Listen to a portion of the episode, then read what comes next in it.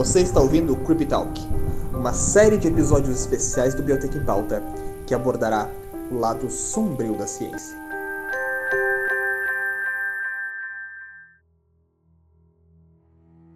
Olá, seja muito bem-vindo a mais um episódio do Biotech em Pauta.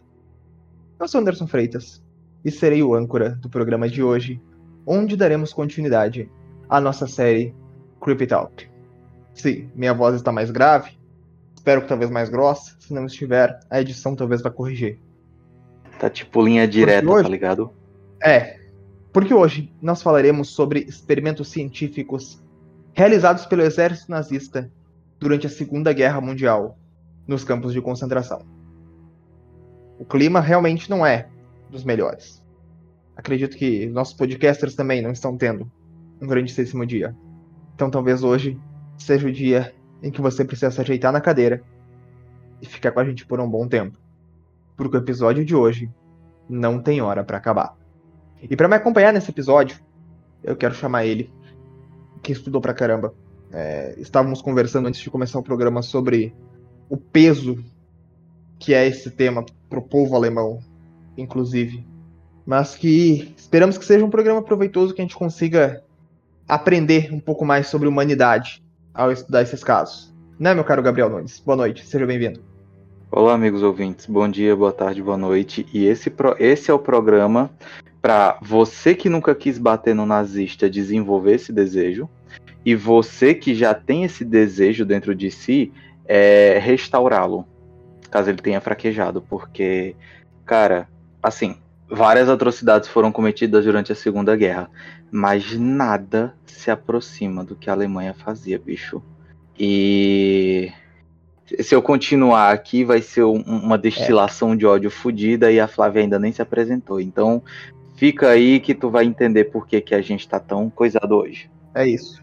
É isso. Importante. Não confunda. O povo alemão se envergonha do nazismo. Eu acho que eu posso falar isso com tranquilidade sobre. Não confunda. Nazistas jamais passarão. E junto do Gabriel, ela que também estudou, estudou bastante, fez um roteiro de provavelmente três horas para o programa de hoje.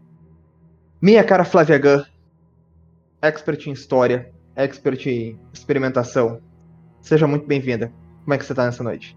Bom dia, boa tarde, boa noite, pessoal. Estou bem, obrigada. E só comentando aí que você falou expert em história, no programa passado que eu gravei com o Gabriel Corrixon, eu esqueci quando foi a primeira Revolução Industrial. Então. então. Era isso. É, o, Programa, o programa de hoje ele tá meio, meio tenso mesmo, mas. A mensagem aqui é a seguinte: se você fica dando, sei lá, fazendo saudação nazista por aí, enfim, essas coisas, um grande vai tomar no cu pra você, tá, meu querido? É isso aí. É isso. É isso. Existe um ditado que eu acredito que seja alemão que fala que se 10 pessoas estão a uma mesa, um nazista se senta a essa mesa e nenhuma levanta. Então existem 11 nazistas à mesa. Cara, deixa eu só mencionar que eu tava assistindo uma série que é sobre videogames, chamava, chamada Mythic Quest. É tipo uma The Office, só que é uma, é um escritório de desenvolvedores de jogos. Tipo, é uma empresa de desenvolvedores de jogos. Eles estão lá, no, eles têm um jogo online Aham. lá e tal. E aí acabou que entrou um grupo de nazistas no, no jogo e eles fizeram uma guilda lá no jogo online. E eles estavam, tipo, juntando a galera, juntando nazista dentro do jogo. E aí Meu eles foram. Deus! É, aí eles foram fazer um. É engraçado, porque é comédia, mas enfim. Aí eles foram fazer um. Um. Um comitê de ética lá dentro, onde eles botaram, né, as minorias que tinha ali na empresa. Aí eles começaram a botar, tipo, fizeram um quadro enorme com várias coisas ruins, assim. Que eles queriam banir os nazistas, mas, tipo, não somente nazistas, porque tem outras pessoas ruins também, né? Aí tinha um monte de gente lá, tinha, sei lá, pedófilo, é. é, racista, homofóbico, enfim, tinha atendente de telemarketing, tinha, enfim, tinha um monte de pessoas ruins lá. E O atendente de telemarketing me quebrou. Eu tava tentando manter um clima dark aqui, tava tentando manter uma voz séria. Hoje, no linha direta. Meio Gil Gomes, sabe? Porra, puta, Gil Gomes, pica do caralho. Mano, peraí, peraí. A atendente de telemarketing é uma vítima, cara. Peraí. Não, sim, sim, sim. É igual, é igual funcionário de fast food, são vítimas do, do sistema capitalista. Tinha, um- tinha um dendograma lá enorme que eles foram removendo pessoas e no final o que, que sobrou? Nazista. Então, ou seja, nazista é a pior coisa que tem realmente no, no planeta. Enfim, muito bom essa série, assistam. Também. Muito bom a série, recomendo. Para mais sugestões, me sigam no meu canal. Vamos quebrou o clima é, deveras. É sério, vamos seguir tocando puteiro então, porque nós vamos falar de Segunda Guerra Mundial, nazismo e muita merda que aconteceu além do que você viu jogando Medal of Honor da Segunda Guerra Mundial. A Segunda Guerra Mundial foi um conflito que aconteceu entre os anos de 1939 e 1945. Foi, protagonizada por duas alianças opostas: as potências do eixo e as potências aliadas, sendo o eixo constituído pelo exército nazista, comandado por Adolf Hitler, e era o epicentro e a frente de toda a treta que estava acontecendo. Aliados dos nazistas, a gente tinha é, os fascistas na Itália, comandados pelo Benito Mussolini, e também o exército japonês, eram as principais potências é, desse eixo. E do lado dos aliados, a gente tinha é, meio que o resto da Europa, França, Grã-Bretanha e Estados Unidos. E em algum momento da existência, o Brasil também entrou na guerra ao lado das potências aliadas. Inclusive, procurem pela história do Brasil na Segunda Guerra Mundial. É realmente muito legal. Bom, a guerra deixou muitas marcas na sociedade. Mais de 60 milhões de mortos entre civis e soldados, territórios devastados, uso de bombas atômicas completamente de graça e sem motivo. Curioso o roteiro. Aqui. Está escrito completamente de graça e sem motivo as bombas atômicas. Elas têm motivo. Mas foi, pô, não teve sentido nenhum jogar teve, aquelas bombas atômicas lá em, no Japão. Teve, teve cara. um sentido. É cruel, teve, cara, é cruel, talvez não faça sentido, mas teve. Os Estados Unidos queriam. Já tinha acabado, já tinha acabado, pô. Era para a bomba atômica era para ser a arma que acabaria com todas as guerras. Uma arma que fosse tão poderosa que tivesse o poder de evitar que uma nova guerra surgisse. E os Estados Unidos precisavam demonstrar essa força, principalmente no mundo polarizado que esse surgir no, no pós Segunda Guerra. Então eles lançaram as duas justamente para mostrar Gente, nós temos bombas atômicas. A destruição que ela causa é desse tamanho aqui. Nós vamos enfiar isso aqui no meio do rabo de vocês se vocês se meterem com a gente. E deu muito certo. A Guerra Fria toda foi fria por causa que os Estados Unidos tinham bombas atômicas e porque a União Soviética estava construindo também. Fala isso pro Vietnã. Então, Fala isso lá pro, pro, pra galera lá do. Ah, enfim, agora Iraque, Afeganistão e o caralho a 4 funcionou muito, né? Justamente por isso. A guerra não aconteceu entre potências. A guerra não aconteceu entre potências. As potências não entraram mais em guerra desde então. E aí surgiu a guerra descentralizada. Nos países mais fudidos mesmo, aí que se foda. E aí que vieram guerra da Coreia, guerra do Vietnã, guerra do Golfo, é, guerra do Iraque, enfim. Não, guerra do Iraque é um pouquinho mais. Já é pós-Guerra Fria, hum. né? Mas enfim, todas as, as guerras localizadas que vieram depois. Porque de certa forma tinha que ser mantido. Essas guerras tinham que continuar existindo também. Porque o investimento militar era tão grande que ele precisava ser escoado para algum lugar. Então, que lugar melhor para você escoar uma produção em massa de armamentos e munições e equipamentos de guerra do que países, abre aspas, menos importantes para as potências? Sem contar que uma coisa que não ensinam pra gente na escola é a pressão psicológica e emocional que é uma guerra, né? Vamos lá, já que a uhum. gente vai uhum. falar de Alemanha e principalmente de nazismo. Bicho, você tá numa guerra, se você perde, não é. Viu? Você perdeu, eu sou mais forte que você. Aí vira as costas e sai. Não, cara. A Alemanha, ela já começou esse período com uma dívidas gigantescas por causa da Primeira Guerra é, é, aquela coisa, você perdeu, agora você tem que arcar com os custos da destruição que você causou. Então o país estava falido, a, a negada, a negada não, os branquelos, eles é, para comprar um saco de pão era carrinhos de mão de dinheiro, a moeda estava completamente desvalorizada, nego queimava, branquelo queimava fogo para poder acender o, o fogão em casa, para poder preparar comida, então, tipo, o país estava vivendo um contexto de pobreza e ruína indescritível. Uhum. E isso traz toda uma pressão psicológica para quando você tá na guerra também. isso influencia na motivação, isso influencia no, no desespero, dá para usar essa palavra. Isso influencia é. para impulsionar essa necessidade de eu preciso ser melhor que o outro. No final das contas, boa parte da história humana pode ser resumida a um querendo se provar melhor que o outro. Isso uhum. permanece até hoje, mas é, é. bicho, você, você, amigo ouvinte, que tá que não tem noção disso, tenta se colocar nessa situação, faz esse, esse exercício mental, cara, de uhum. tipo, se eu estivesse nessa situação em que não só literalmente a economia e a estrutura social do meu país depende do meu desempenho aqui. Uhum. É. E assim, esse sentimento todo de per perder guerra e prejuízo enorme foi o que a Alemanha viveu antes de 39. Porque a Alemanha perde a Primeira Guerra Mundial em 1919.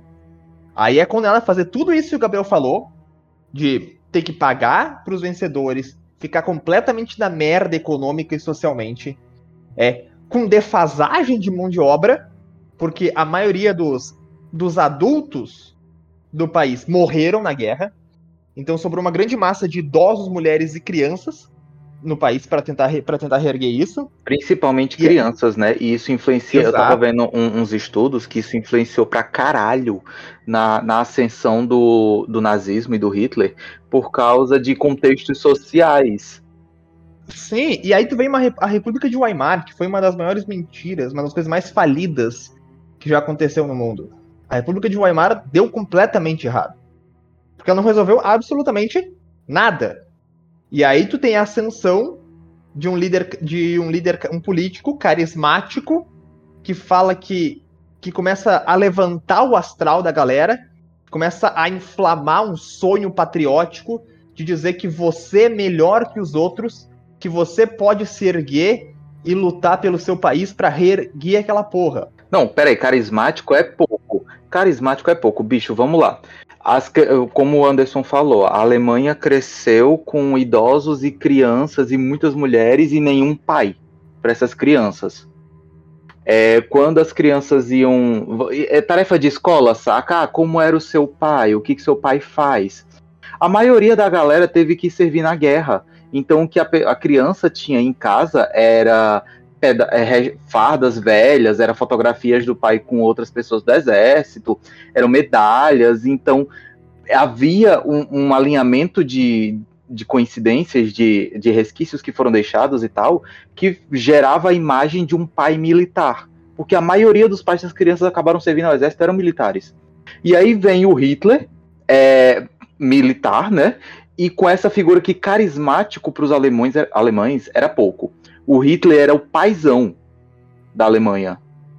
Então, a, era por isso que é, é, era um dos fatores, pelo que eu tinha visto nesse estudo, que levou o, a Alemanha, principalmente os, os jovens e tal, a abraçar a filosofia nazista com tanta força, porque eles se identificavam com Hitler na ausência de um pai. Faz muito sentido. Faz muito sentido isso. É, e isso foi uma coisa, obviamente, construída dentro da Alemanha, não foi, não foi do nada. O Mein Kampf, quando ele surge como livro, enquanto Hitler estava preso, justamente por já conspirar contra a República de Weimar, ele não faz tanto sucesso assim. Ele é é um livro tipo um, sei lá, um super pop, assim, em matéria de sucesso, entendeu? Galera leu, mas não foi aquela estupidez. Só que ele foi crescendo politicamente. Ele foi ganhando mais visão. Ele aí ele chega primeiro-ministro.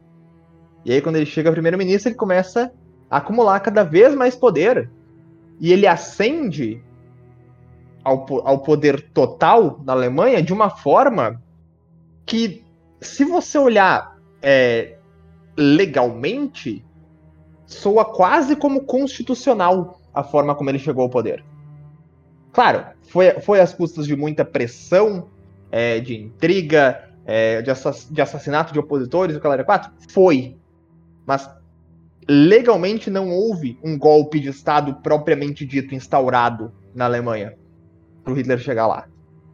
Então isso é o mais assustador de toda a trajetória. Bom, após é, as bombas atômicas, é, e durante as bombas atômicas, obviamente, você teve um massacre de judeus, ciganos, negros, homossexuais, e isso sim, definitivamente, sem motivo nenhum. Simplesmente por ele achar que a raça ariana era superior em campos de concentração. Para quem já assistiu filmes como essa temática, como O Menino Pijama Listrado e A Vida é Bela, além das câmeras de gás, os prisioneiros também eram submetidos a diversos tipos de experimentos científicos sem consentimento algum, onde praticamente todos, a maioria esmagadora, acabou morrendo. Esses experimentos, eles podem ser divididos em três grandes grupos. E eu acho que aqui é que eu entrego para Gabriel e Flávia, porque o primeiro deles é facilitar a sobrevivência dos militares. Yep. É, primeiramente, antes de, de começar, é importante ressaltar e frisar bem aqui que os médicos, na época que o governo nazista né, se, se ergueu, na verdade, ali, os médicos foi a, a maior parcela de profissionais que se juntou ao governo nazista. É, quase metade de todos os médicos da Alemanha se filiaram no Partido Nazista. É, a segunda, para você ter noção de como, como a galera foi, assim, abraçou né, a causa, a segunda, a segunda maior profissão, no caso que se, se filiou no projeto no Partido Nazista, foi é, advogados e, tipo, era só 20% dos advogados do país. Absurdo, cara. Então, para você ter, tipo, de 20% a 50% é bastante coisa. Mas tá.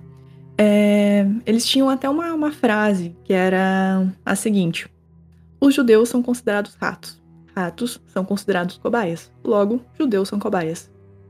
Dá para ter a noção de que eles viram como oportunidade os campos de concentração e o fato de você poder, fazer o que quiser com os judeus, porque os judeus eram considerados pessoas que tinham uma vida indigna de viver.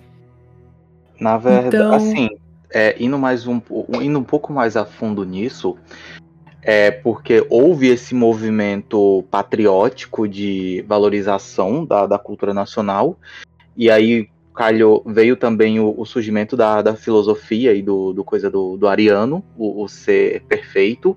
Só que também havia uma busca por, pela origem, tipo, qual seria a origem para eu embasar essa argumentação do, do, da raça perfeita, do ser perfeito.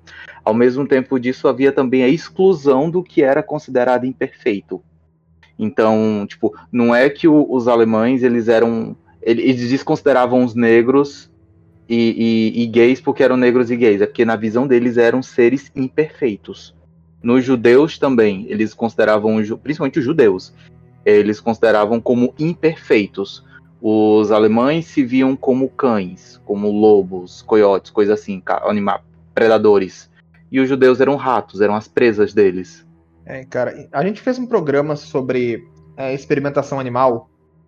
Não sei se vocês lembram, o ouvinte também deve lembrar em que o, o professor Marcel, lá da Unideal, falou sobre os experimentos quando ele não tinha seua, por exemplo, que se é, abriam cadelas prenhas vivas e tudo mais, sem qualquer remorso. Você imagina isso? É, essa experimentação animal sem qualquer regulamentação, com pessoas sem qualquer tipo de remorso ou escrúpulo acontecendo. Era isso que existia nos campos de concentração exatamente. É, o Gabriel comentou o fato da eugenia, né? Que a eugenia eu ia comentar um pouquinho mais pra frente que tem alguns experimentos que focaram re realmente, assim, fixamente nessa parte da eugenia né, da, dos alemães. Mas, enfim, né? Teve essa oportunidade, né? Eles tinham prisioneiros e o Partido Nazista deu carta branca para fazer o que quiser com eles, porque eles iam tudo morrer mesmo, né? Então, faz o que quiser. E são os experimentos em si, né? O primeiro deles, né, que, que dá para falar são experimentos que dá para se dizer que serviam como uma como é, meta, em, enfim, objetivo, facilitar a sobrevivência de militares, dos militares nazistas. É, esses tipos de, de testes, né, enfim, de experimentos, eles consistiam em pegar as cobaias nos campos de concentração e expor a alguns fatores ambientais como congelamento, pressão atmosférica, é, altitude, vácuo, esse tipo de coisa, para entender como que o corpo ele ia é, responder essas questões. Eles foram feitos principalmente no campo de concentração de Dachau, Dachau, enfim. Um deles era testes com altas atitudes, onde, é, eram, né, no caso, pegavam-se as cobaias, né, e colocavam elas, tipo, numa câmera que conseguia simular, com, conta da pressão do ar, né? Conseguia simular uma pressão de, do ar de até 20 km de altura. Na real, os aviões nem voam essa altitude, voam bem menos, então era uma pressão é, muito baixa. E eles também testavam efeitos de, de vácuo nos, nessas, nessas cobaias. Obviamente que a maioria morria, né? Porque, né, eles conseguiram descobrir, né, que uma pessoa no, no vácuo, é, o pulmão dela explode. Então, era isso que acontecia. E geralmente eles botavam uni uniforme, uniforme nazista, mesmo uniforme do exército, botavam da força aérea, né? Botavam nessas pessoas para ver, né, se, enfim, se o uniforme ajudava alguma coisa ou não. Caraca, velho. Outro teste que faziam era de congelamento. Um dos principais, na verdade, né, era o de congelamento. Onde a, a Força Aérea Nazista ela foi responsável por testar né, os efeitos da hipotermia no corpo humano. Para isso, né, eles pegavam essas cobaias de campo de concentração e eles colocavam elas em tanques de água gelada por até três horas, ou então colocavam eles nus em um campo aberto no meio do frio, né, onde eles ficavam expostos a temperaturas negativas do inverno. O intuito disso tudo era simular os efeitos do frio no corpo humano, já que a frente leste do exército nazista eles estavam se preparando para entrar na Rússia e analisar o quanto o exército nazista estava, né, preparado para esse frio e eu tô alerta, alerta de, alerta de spoiler. Não deu certo. Ah. Exatamente, não deu certo. Aquela a, a, seleção natural falou mais é, alto. Então, é, Batalha, de Lenin, Batalha de Leningrado mandou é, lembranças. Enfim. Foi quando. Foi, Lenin, foi Leningrado, né? A batalha que, que os, os russos começaram a a mandar os, ale os alemães de volta para casa? Cara, não sei, faz tempo que eu joguei Call of Duty 2, não lembro. A fonte histórica da Flávia é Call of Duty, beleza. Eu acho que foi Leningrado. Sim, cara, porra, ensina pra caramba a história. Cara, acho, acho que qualquer. Todas as guerras que tiveram tem um Call of Duty pra ela. Tem. Entendeu? É, é ou, tipo ou um Assassin's Creed, né? Ou um período histórico como Assassin's Creed. É, o Assassin's Creed ele não é tão restrito a guerras, né? Ele, ele vai mais... em períodos históricos. Sim, período é. histórico. Eu tô jogando agora o Orange, muito bom. Período da, é? é da dos egípcios, lá e afins. Mas tá. Ah, dos egípcios? Aham, bem legal. Eu tô jogando a trilogia nova, né? Que é o Orange, o Odyssey e depois o Valhalla. Bom. Sabia que a Flávia ia jogar o Valhalla. Mas é óbvio que eu vou jogar o Valhalla. Nem sei se é bom, nossa, mas enfim. Nossa, acho que a nossa Vicky não ia falar do Valhalla. Amiga, só, pelo, só pelos trailers, que tem várias referências à própria mitologia, eu já adorei. É bem massa, bem massa para jogar também em God of War, né? Que também agora foi, né, pro... foi pra essa vibe. Mas tá, peraí, não se dispersa, não se dispersa. Não se dispersa. É, eu já tô com um araqueto carta branca aqui na minha cabeça, então é melhor voltar. Tá, é o experimento de congelamento. Né? Enfim, eles estavam né, preparando o exército nazista né, para invadir a Rússia e não deu muito certo, mas tá aí. É, o experimento em si consistia em duas partes, né? Analisar quanto tempo o corpo humano ele levaria até morrer de hipotermia, né? E também quais eram as melhores técnicas para se reverter o processo de hipotermia, né? Então, para isso, né, eles pegavam judeus e prisioneiros russos, onde eles colocavam uma sonda no reto da, da pessoa para medir, né, a queda da temperatura corporal. E eles eram colocados ou né, nus em campo aberto ou então é, em tanques de água gelada, com, usando o uniforme do exército nazista, né, para ver é o quanto eles iriam aguentar, né, a queda de temperatura. É, mais pra frente eu vou voltar um pouquinho nesse assunto, porque tem um detalhe bem legalzinho para discutir sobre esse ponto da questão da, do congelamento e do vácuo. Mas fica pra depois dos reclames do Plim Plim. Mas tá. A segunda parte, mais que, que eles também fizeram, era desenvolver e testar medicamentos. Aí o negócio ficou um pouco mais tenso já.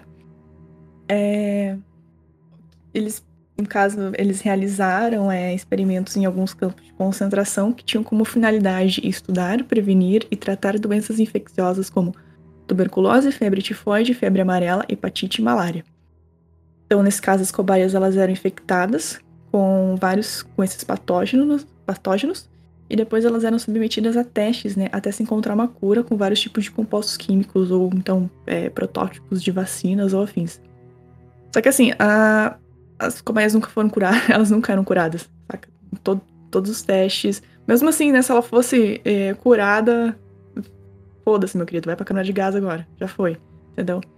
Então, por mais que as, elas sobrevivessem aos testes, elas morreriam logo depois, né? De qualquer jeito. Então. É, uhum. E era uhum. bem tenso, porque eles realmente, é, além de ter surtos desses tipos de doença no, nos próprios campos de concentração, eles ainda né, infectavam pessoas com esse tipo e davam vários tipos de, de testes, os mais bizarros possíveis. Tipo assim, ah, será que radiação cura? Vamos testar? Será que, sei lá, tomar esse ácido aqui. Será que, será que ozônio, no, ozônio no reto é, resolve é, é, exato, vírus? exato. Vai saber, né? Então, testava, mano. Qualquer coisa que, que vinha na cabeça, eles testavam. E um dos que. Nossa, eu, eu acabei. Com essas questões que a Flávia levantou, eu acabei de ter um flashback das aulas de microbiologia. Porque esse tipo de pergunta surgia em pleno século XXI. Ah, se, ah, o, se a radiação UV mata vírus, por que, que a gente não banha a pessoa que está gripada em radiação UV? É, é, foi, é isso. Claro. Isso consistiu os testes claro. nazistas, mais ou menos isso. Não, e isso, uhum. e, gente, isso realmente surgiu aqui na, na disciplina de microbiologia da UFC. Hum. Cara, não vou citar qual é o curso que fez as perguntas, porque eu não quero ser rechaçado no Twitter. Cara, mas... as, pessoas estão cada, as pessoas estão com cada vez menos vergonha de serem estúpidas, cara. Não existe mais a vergonha de parecer burro parecer estúpido. Porra, se você é, você é uma mula, você consegue se eleger presidente, pra que a pessoa é. vai ter vergonha Não de ser presidente, cara. É, vereador, deputado, senador. Principalmente vereador, viu? Mas. Tá. É, um dos, compostos em que mais foi testado e o que mais né, teve sucesso era a sulfonamida. É, onde basicamente as cobaias todas elas eram infectadas com bactérias do tipo Streptococcus ou então Clostridium tetani, né, que é a bactéria do tétano. E depois elas eram submetidas, né, a tratamento com sulfonamida, que é uma substância antimicrobiana e hoje em dia é utilizada é, em vários antibióticos sintéticos, principalmente no combate de bactérias gram-negativas. Então, é, se descobriu um composto antimicrobiano nessa época além da penicilina. Né? Mas, enfim, para simular bem uma situação de infecção que ocorreria em um campo de batalha, né? Tipo, com uma infecção, sei lá, de um, de um soldado que feriu alguma coisa, eles. A circulação sanguínea da região era bloqueada. E depois disso, eles agravavam todo, todo o corte ali que eles inoculavam a bactéria, eles agravavam com pedaços de madeira e de vidro na ferida. Então ficava um negócio horroroso, né? Imaginador. E toda essa infecção ela era tratada com sulfonamida, também misturado com outros tipos de drogas, né, para analisar toda a eficácia da substância e se ela se ela curava ou não. Obviamente, a maioria das, das cobaias morreram, mesmo mesmo assim infectadas com esse tipo de bactérias. Porra, é, controle negativo de qual é rola, né? O cara fazer a controle positivo. Vamos piorar essa situação. Uhum, uhum. Exato. É. Mas eles também faziam, testavam vários tipos de venenos, onde, obviamente, eles, eles davam veneno, contaminavam as pessoas com vários tipos de venenos e depois testavam vários tipos de antídotos para ver qual que funcionava. Também testavam o efeito de gás mostarda, né, que foi bastante usado, acho que na Guerra do Vietnã, né? Foi, foi na Guerra foi, do Vietnã. Depois, mais tarde, foi usado, mas também foi usado na Segunda, na segunda, na segunda Guerra, acho que também ele foi bastante usado. E um outro, mais bizarro ainda, foi eles queriam tornar a água do mar potável. Então, primeiramente, eles queriam entender o que acontecia também com o corpo da pessoa que bebia água do mar, né? Então, para isso, eles pegavam as cobaias, deixavam elas trancadas num lugar, sem comida, sem água, com somente água do mar lá para elas beberem. E eles iam vendo o que acontecia, ah, né? pode crer. Com a pessoa bebendo água do mar, né? Caraca. E também testavam meios de né, dessalinizar a água e iam dando para as pessoas para ver né, se eles conseguiam chegar nesse, nesse tipo de, de tecnologia, né? Cara, nessa época foi bem engraçado, é porque eles pegavam todas as coisas que eles tinham dúvidas. Falavam assim, vamos testar em pessoas, né? Pra ver é, o que tipo acontece. Isso. Em pessoas, não. Eles Sim, testavam não. em judeus. Tu tem que lembrar que os nazistas não enxergavam os judeus como pessoas. Tem isso. E prisioneiros de guerra, algumas vezes. É, prisioneiro de guerra é uma, é uma prática comum ao longo da história, né? Usar prisioneiro de guerra como mão de obra escrava ou como qualquer outra coisa era. Já era por muito tempo. Uhum. Mas nessa intensidade. É. E em terceiro ponto, né, tem experimentos médicos raciais e ideológicos nazistas. E é aí que entra a parte da eugenia e afins, né? Que esses aí foram os mais bizarros do caso. É, um fato bem interessante é que toda essa eugenia alemã, que na real o termo eugenia né, foi criado né, por Francis Galton, né, que era primo do, do Darwin, e foi ele que criou esse termo, né, onde não é uma, existe né, uma, uma que no caso a genética, enfim, ela é responsável por ir criando né, pessoas superiores. Então, no caso, se duas pessoas inteligentes é, acabam tendo um filho, o filho vai ser inteligente também, entendeu? Então, né, tipo, manter uma linhagem própria. E quem na época tinha uma eugenia muito forte eram os Estados Unidos. Os Estados Unidos, eles tinham essa coisa, tipo, de manter uma linhagem bem. É, é uma, uma linhagem predominante. Por exemplo, fiquei sabendo que em algumas universidades eles pegavam os. No caso, selecionavam quem eram os alunos mais inteligentes das universidades e convidavam essas pessoas a se reproduzirem. para ter mais pessoas inteligentes. Caraca, velho. Na... Tipo... Nessa época. E, e essa eugenia durou até a década de 80, cara. Até a década de 80 eles ficavam incentivando isso. De pessoas assim que têm, sei lá, alguns genes é, predominantes alguma coisa se reproduzissem entre si para ir formando uma prole desse tipo, entendeu? E os alemães se espelharam nisso. onde, no caso, a eugenia oh, deles, né, era a raça ariana, onde, onde né, seria a raça superior deles e que deveria se reproduzir somente ela e as outras raças é, eram, né, não eram pessoas, né, em si. Então, é, partindo né, esse ponto de desses experimentos médicos que tinham um teor mais racial e ideológico, é, existem principalmente os experimentos com gêmeos, que vocês já devem ter ouvido falar. Pior que já. Uh, que era Pior liderado que por um. Pra testar a paranormalidade. Paranormalidade? Era esse? Não. Não. A ligação entre gêmeos. Ah, sim, um monte de coisa eles faziam. Eles testavam é. um monte de coisa, mas calma, calma, calma. ah, tá. A primeira coisa que me veio foi essa questão da paranormalidade, porque uma coisa que precisa ser considerada também é que o, pelo menos o alto escalão nazista, eles eram uns cultistas do caralho. Eles eram fissurados em religiões pagãs e esoterismo. Caraca, isso não tá ligado, não. Eles eram. Existem sociedades secretas, como a própria.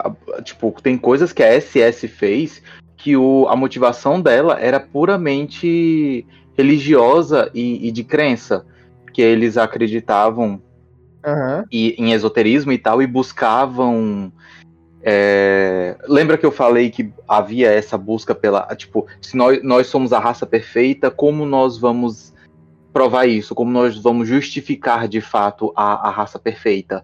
E aí eles começavam a uhum. buscar em religiões, em mitos ancestrais, o, o caralho de asa todo.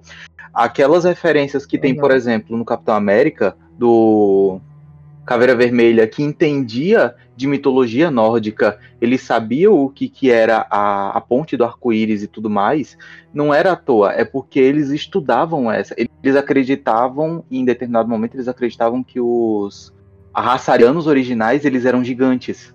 Eles tinham essa, essa visão de, Caraca de existe o, o, o místico e isso não deve ser encarado com temor. Isso faz parte da ciência que a gente ainda não entende. E eles buscavam entender isso a todo custo. Dentro do dentro do assim, do, do alto escalão uhum. nazista, haviam seitas, sociedades secretas que estudavam eh, questões esotéricas e paranormais. Tanto é que o, o primeiro disco voador, disco voador, disco voador mesmo, que tem até foto do bicho, que é realmente um disco voador, foi feito pelos nazistas. Hum, olha só. Mas, cara, isso é um, é um padrão, né, em grandes, em grandes potências. Quando tu Lembra que tu falou da, da, da mina paranormal lá da Rússia? A Nina Kulagina. De telecinese. Ela mesma. Estudada pelo governo uhum. russo. Estados Unidos tem, a, tem todo, toda a mística em volta da área 51. Mesma ideia. Então, tipo, o sobrenatural sempre foi uma, uma constante em grandes potências. Exato, a questão é que isso não pegou tanto ar quanto, por exemplo, a Área 51, porque os nazistas tinham cuidado de manter isso tudo em segredo. Spoiler do final da, da Segunda Guerra, os nazistas perdem. Quando eles perdem, que o. Ah, acabei. não era, Vai que, né? Não Vai que a pessoa. Porra. É, é tipo tu falar que no final da Paixão de Cristo o cara morre. O cara morre no final. É, no, no final da Bíblia, né? Spoiler, o, o protagonista morre. Sacanagem. Caralho, que. Cheiro de enxofre aqui em casa. Enfim. é... Ó, tá vendo? Vai, vai. Caraca, onde é que eu tinha parado? Tá. Os nazistas, eles mantiveram muito do que acontecia, dessas coisas é, estranhas que aconteciam, como por exemplo eventos da, o evento de Roosevelt que levou à, origem do mito da Área 51. É, eles mantinham isso tudo em segredo. Era uma coisa que gerava preocupação nos aliados, na força soviética também, de tipo, só a gente está sendo atacado por isso, então deve ser arma nazista. E aí, quando houve a, a, derrota que eles pegavam os arquivos, os registros nazistas, não, os nazistas eram tão afetados por essas coisas estranhas que aconteciam quanto eles. A diferença é que os nazistas eles não faziam alarde, eles se focavam em estudar, em tentar entender o que, que essa, é, era essa porra e reproduzir, porque eles tinham plena convicção que não eram os aliados. Tipo, se eu não criei essa tecnologia, não foi o aliado que criou. É alguma coisa externa, eu preciso entender o que é. Soa Eles tão incoerente, né? mas, mas, mas é, é, meio que uma lição, cara, porque. olha, que, olha que coisa, coisa doida, velho. Ah, a gente não sabe o que é? Vamos sentar e estudar isso primeiro? Antes de tu querer tocar o puteiro? Sabe? Soa tão coerente estrategicamente. Infelizmente, infelizmente acaba soando, assim, infelizmente pela questão da ironia, acaba soando coerente porque a, pelo que você ouvinte de, tá ouvindo, do que a Flávia falou, já tá dando uma angústia no peito do que eles faziam. Spoiler, piora. Tá. E tipo, é, é causa um, um, sentimento ruim, um sentimento de angústia que, tipo, justamente o, o grupo que era mais frio, mais cruel, mais desumano uhum. era o mais racional. Infelizmente, os estudos nazistas, isso tem que ser reconhecido, os estudos nazistas eles trouxeram diversos avanços para a ciência e para a medicina. Porém, o preço a ser pago foi muito alto. É uma coisa que você fica meio que olhando essa balança, por assim dizer, boquiaberto, de tipo, eles eram extremamente cruéis, mas ao mesmo tempo eles eram extremamente analíticos, eles conseguiam chegar a conclusões absurdas para a época. Eita, eita, eita, eita. Flávio, algo mais sobre experimentos genéticos e raciais? É, um dos, um dos principais médicos né, na frente desse tipo de, de experimento, de, desse teor, na verdade, é era o Joseph Mengele. Provavelmente já deve ter ouvido falar dele, que é o, caso, o maior é, nome né, das atrocidades da Alemanha. É, eu vou contar um pouquinho primeiro o que ele fazia e depois um pouco da história de vida dele, porque a história de vida dele é um. tem muito plot twist. Mas ele era um médico e, ele, no caso, ele estudou medicina e antropologia. E no, na década de 30, ali por ali, ele se alistou ao exército nazista. Ele até combateu, é, foi soldado, né? Mas ele acabou se ferindo. E depois ele foi. acabou sendo só médico mesmo ali do, né, dos campos de concentração. E aí ele pediu, né, para ser enviado para o campo de concentração de Auschwitz, né, que era um dos que era o maior, na verdade. E lá em Auschwitz ele trabalhou, né, é, durante todo o período depois da de 1941 até 45. E foi aí que ele fez é, umas paradas completamente é, assim, assim, sem palavras. Ele desenvolveu experimentos com anões, gêmeos, pessoas com deficiência e também pessoas que tinham heterocromia, que é um olhinho de cada cor, né? Mas tá, o que, que, que, ele fez, né, nesses quatro anos em que ele ficou ali em Auschwitz? É, ah, peraí, detalhe. A história diz que ali em Auschwitz, ele, assim, era um funcionário exemplar. Trabalhava demais, assim, tava sempre ali é, estudando, fazendo experimentos, tentando entender como as coisas aconteciam. E até nos horários de folga dele, ele tava lá, porque às vezes nos horários que ele estava de folga, chegava trens trazendo os mais prisioneiros. Então ele queria estar tá lá para ver que tipo de cobaia que estava chegando para ele, entendeu? Porque já ali na, na, triagem que eles faziam nos, nos trens, nos trens que chegavam, ele tipo já iam sendo separados, né? Quem ia virar escravo, quem já ia direto para a câmara de gás, para não atrapalhar, né? O cara não tinha então... vida, ele vivia pela crueldade. Exato, exato, exato. Ele era muito sádico. ele ficava ali esperando e ele vinha quem vinha vindo. Se ele já vinha cobaias, possíveis cobaias, ele já separava, tipo, ó, que esse aqui vai ser minha, entendeu? Então, ele tava ali, ele sempre tava ali. Qualquer carregamento, carregamento, nossa, que horrível. Ai, qualquer, enfim, é, trem vindo com pessoas, né, prisioneiros, ele já tava lá, de prontidão para ver, é, esperando, né, o que tava para vir. Mas, tá, começando, é, pessoas que tinham heterocromia. Ele tinha uma tara enorme por heterocromia. Ele achava muito, ele achava assim, simplesmente fantástico todas as cores em que um, um olho poderia ter, né? Tipo, duas cores diferentes, né? Então, ele buscava entender como isso acontecia e também buscava tentar fazer isso de forma artificial. É o famoso pingar limão no olho para ele ficar verde. Quase isso, só que de uma forma um pouco pior. Ele injetava vários tipos de corantes e elementos químicos nos olhos das cobaias vivas para ver né, se eles iam trocar de. É anestesia, né? Sem nada. E anestesia, meu parceiro, nem existia anestesia. É? Ele. Tá, ele infectava, né, essas pessoas com né, com esses tipos de corantes, né, para ver se, né, ah, o olho vai mudar de cor e vai ficar, sei lá, num tom diferente para sempre. Ou então, se ele vinha, se ele via, por exemplo, uma pessoa com heterocromia chegando lá, ele já separava, matava a pessoa, arrancava os olhos dela e tentava estudar para ver o porquê que o olho ficava daquela cor. Ele era o Danzo do, do, da Alemanha, né? Ah, sim, gostava de olho, né? Mas o Danzo é só o olho vermelhinho mesmo, esse daí gostava de olho colorido. É, ele também fazia experimentos com anões. Ele também tinha uma outra tara por anões, onde ele queria estudar o porquê que o corpo humano não crescia, né? E também pessoas com deficiências físicas. Tipo, o porquê a pessoa nascia com esse tipo de coisa, nesse tipo de condição. Então, os experimentos com esse tipo de, de pessoas, né, com anões e com deficientes, era onde ele, ele fazia extração de sangue, extração de dentes, é, tratamento com drogas desnecessárias, tipo raio-x, saca? Pra ver né, se ocorre alguma alteração ali. É, enquanto é, cortava pedaço da pessoa, saca? Principalmente de anões, cortava pedaços de pessoas, estudava ali o porquê ela era desse tamanho e afins. É, depois, né, que ele se cansava daquela cobaia, mandava pra câmara de gás, ela morria, e os esqueletos eram enviados para Berlim para ser estudados depois, né? Por, o, né, a formação, a forma do esqueleto ali em questão, né? Ele também é, fazia bastante experimentos com mulheres grávidas, onde fazia vários tipos de experimentos também, tipo de entender ali como é que a, a biologia do corpo ali funcionava durante a gravidez, tudo, né, de uma forma extremamente cruel. E depois, né, de, de que eles faziam todas essas atrocidades, mandava pra câmara de gás e, tipo, beleza, já te usei, não quero mais, já sofreu bastante, agora morre. Ah, eu gosto que essa, essa, essa tua frase, ainda que ela seja extremamente forte, extremamente carregada de peso, ela é muito precisa para descrever o sentimento.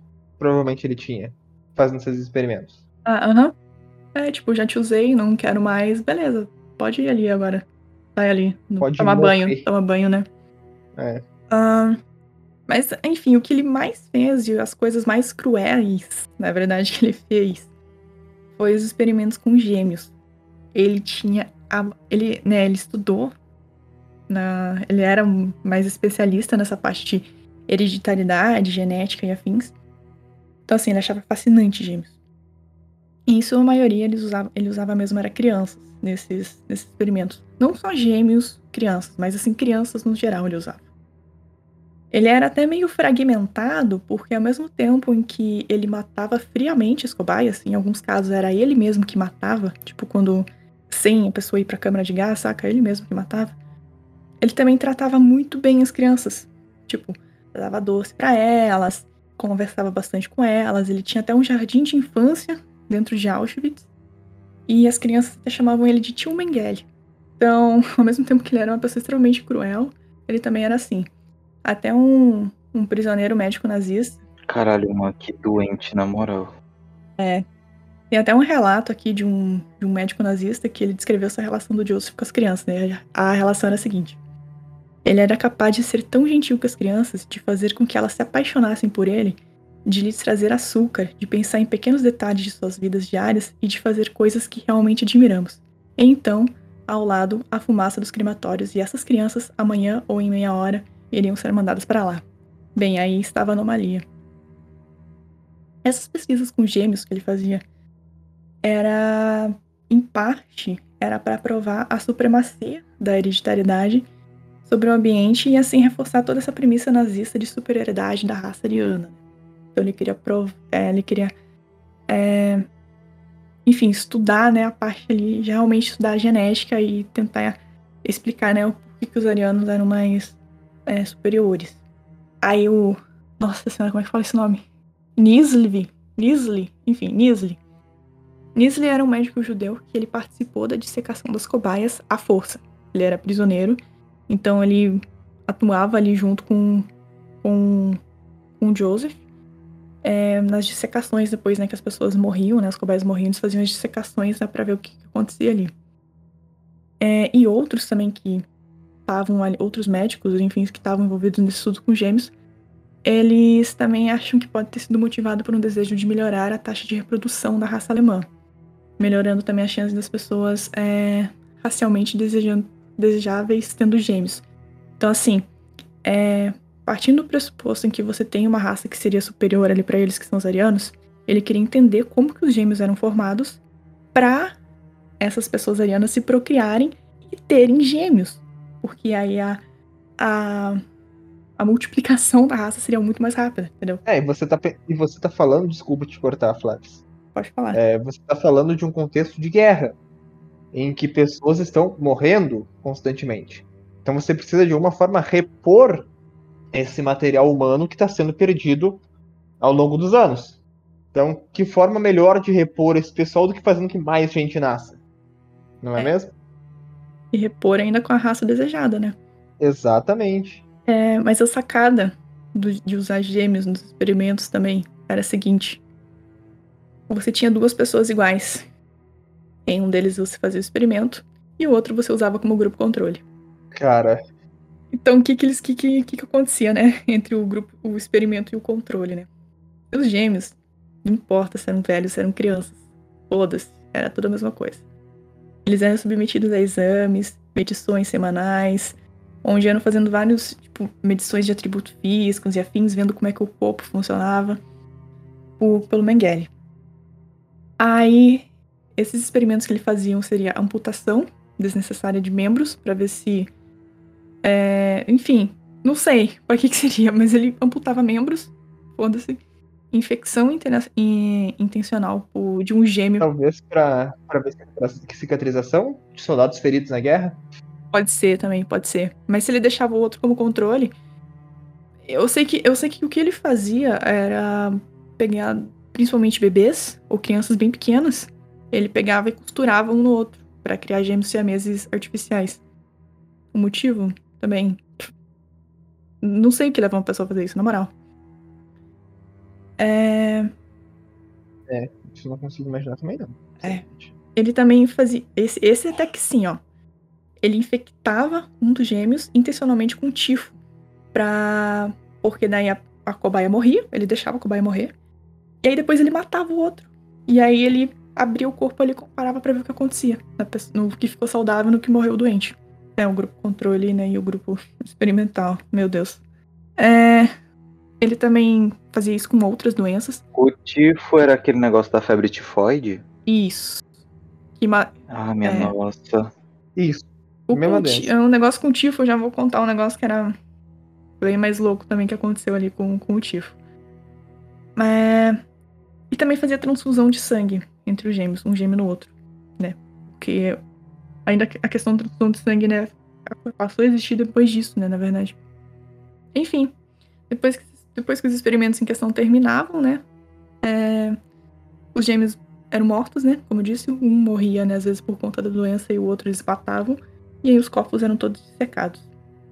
Aí esse Nisli, ele diz que em uma ocasião o Mengele ele matou pessoalmente ele mesmo. Matou 14 gêmeos em uma noite por meio de uma injeção de cloroforme no coração. Então, né, só pra testar, né? Eu, no caso, o, clor o clorofórmio era para testar conservação do corpo, eu acho, depois da morte. Ele queria tentar entender, enfim. E, né, e ele também tentava criar gêmeos, é, no caso seria chifópagos, que são gêmeos que nascem grudados, né? Ele tentava criar isso de forma artificial. E as crianças, isso, isso ele fazia mais com bebês e com crianças pequenas. E as crianças, elas morriam de gangrena, né? Após vários dias sofrendo com essa situação. No caso do tifo. Centopeia humana, né? É. Mesmo, mesmo princípio. É. No caso do tifo, ele tem. Ele fez bastante coisa, né? Com relação ao tifo, no caso. Em campos de concentração, tem que levar em consideração que era um ambiente bem propício, né? Para se ter surtos de doenças, né? As condições de higiene eram péssimas. As pessoas elas passavam fome, frio, enfim, né, sem dormir, trabalhando exaustivamente. Então, assim, a imunidade ficava baixíssima. Quando começava um surto de alguma doença ou um tipo de infecção, o, o Mengele fazia o seguinte: beleza, naquele galpão, né, onde pessoas estão lá, começava um surto de, surto de tifo. Todas as pessoas daquele galpão eram é, enviadas para a câmara de gás, né, para morrer. Depois eles, faziam, estudavam, né, desinfecção, como que eles podiam desinfectar aquele ambiente com alguns produtos e afins. E faziam testes, né, tipo, ah, beleza, hoje a gente vai fazer, limpar esse negócio aqui, sei lá, como que boa. Depois que fazia a desinfecção, eles botavam pessoas saudáveis lá dentro e viam se elas iam se contaminar ou não. Aí se elas se contaminassem, opa, aquele composto deu errado. Beleza, taca de novo essa leva de gente lá na câmara de gás e tenta de novo. E se elas não se contaminavam, era porque foi sucesso e descobriram uma forma de eliminar, é, no caso, desinfectar um ambiente que tinha pessoas contaminadas com tifo. Outra coisa que, que o, o, Joseph, o Joseph teve dedinho ali, mas que ele não foi totalmente responsável, foram os experimentos de esterilização. Então, ao ponto que ele estava tentando entender uma forma das pessoas se procriarem, das pessoas de raça né, superior se procriar mais rápido, ele também queria entender, é, no caso, existiam pesquisas né, de esterilização das raças inferiores. Né? Então, desde 41 até 45, foram conduzidos diversos experimentos de esterilização em Auschwitz e em Ravensbrück, enfim. E também em outros campos de concentração perdidos por lá, e quem chefiava tudo isso era um outro médico chamado Karl Klauberg. Karl Klauberg, isso aí. E o objetivo era basicamente é criar um método fácil e barato para esterilizar mulheres, homens e, enfim, né, que tivessem umas fossem inferiores, né, na verdade. E esses experimentos eles foram realizados por meio de raio-x, cirurgias e diversas drogas. É, né, tem dados de que dizem que milhares de vítimas foram esterilizadas por esse médico. É, e além desses experimentos, o governo nazista esterilizou cerca de 400 mil pessoas como parte do seu programa de esterilização obrigatório. Então, ou seja, a maioria, talvez, dos, dos judeus que sobreviveram, ou enfim, das raças inferiores ali, né, que sobreviveram, acabaram né, sendo esterilizados para não se reproduzirem. É, um dos experimentos que o Klauberg é, chefiou era um experimento fácil e barato para esterilizar mulheres. Então, no caso, eles só injetavam um líquido ácido no útero sem anestesia. E na, na maior parte de, de suas experiências, as pacientes eram judias, né, que sofreram e que sofreram danos permanentes e também graves infecções com os processos. É, todos os ovários que eram danificados, eles eram removidos e enviados para Berlim, para depois né, fazer biópsia e investigação adicional. E também, às vezes, os pacientes eram bombardeados com raio-x, né? Para também é, danificar, no caso, os órgãos reprodutores. E também vários indivíduos morreram devido aos testes e outros também foram mortos para que eles pudessem ser autopsiados e entender o que aconteceu. É, também especula-se que eram administradas injeções intravenosas contendo é, iodo e nitrato de prata para é, é, esterilizar tanto homens quanto mulheres. Só que eles tiveram efeitos colaterais é, indesejados, como sangramento vaginal, dor abdominal grave e câncer de colo uterino e também de próstata. Só que a radiação era o tratamento favorito que eles gostavam de fazer, né, para esterilização, porque era simplesmente botar a pessoa na frente de uma máquina de raio-x, né? E ele tinha. E isso destruía tanto capacidade de produzir óvulos ou espermatozoides. E a radiação, no caso, era mais. No caso, como eu disse, era mais simples e ela foi totalmente administrada enganando os presos. Onde eles eram colocados em uma sala e pedia-se um preenchimento de formulários, que levava de 2 a 3 minutos. Então, assim, não era pessoas de campo de concentração, era pessoas de rua também. Tipo, pegar uma galera na rua e falar assim: ah, entra aqui, o um negócio aqui, preenche esse negocinho aqui, fica parado aqui um tempinho. E aí, nesse, nesse lugar. Pesquisa, a pesquisa do IBGE, né? É. É. Aí. Responda aqui do- dois minutinhos pra tu falar da tua família, quantas pessoas tem e tal. Isso, aí eles ficavam naquele lugar onde tinha raio-x. Ai meu Deus, até me arrependi de, É. de ter falado isso agora, porque a galera vai se recusar a responder. Mas assim, eu, eu nunca vi esses levantamentos serem sendo, sendo feitos fora de São Paulo, então. Não, tem, já, já. A galera vem, vem na casa cada sei lá quanto tempo pra fazer censo. Mas, tá, te contar um pouquinho da história do Joseph Mengele, que ele era conhecido como o anjo da morte pelos, pelos pacientes, né? Ele era filho de uma família de empresários, né? Família rica, e ele vivia no sul da Alemanha. Né, como eu disse, ele era formado em medicina e antropologia, e depois ele fez dois doutorados.